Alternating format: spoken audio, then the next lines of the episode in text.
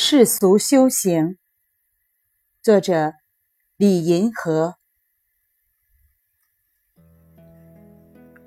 我心中的修行有三项内容：一是参透周边事物的道理；二是参透人生的道理；三是去践行，按照事物的道理去做事、去说话、去写作，按照人生的道理去生活、去享受。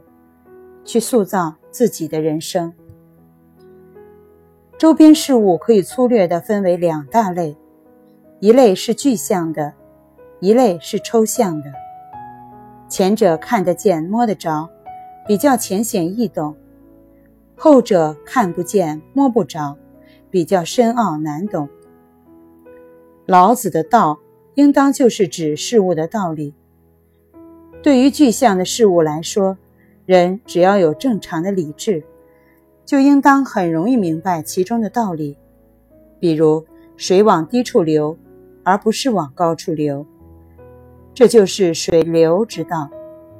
大鱼吃小鱼，小鱼吃虾米，这就是自然之道。以心换心，这就是交友之道。抽象的道理。则存在于无法用肉眼观察到的事物内部的结构和逻辑中，那是需要用数理化或者心理学、社会学、哲学这样的专门知识来理解的。老子的道也包含人生的道理，比如，海虽然在最低处，可是正因为如此，河流全都流向它。海纳百川，源于虚怀若谷。所以，老子主张无为而治，宽容、低调，貌似软弱，却能够成为最终的胜者。这些都是很有魅力的人生道理和态度。参透之后，可以无往不胜。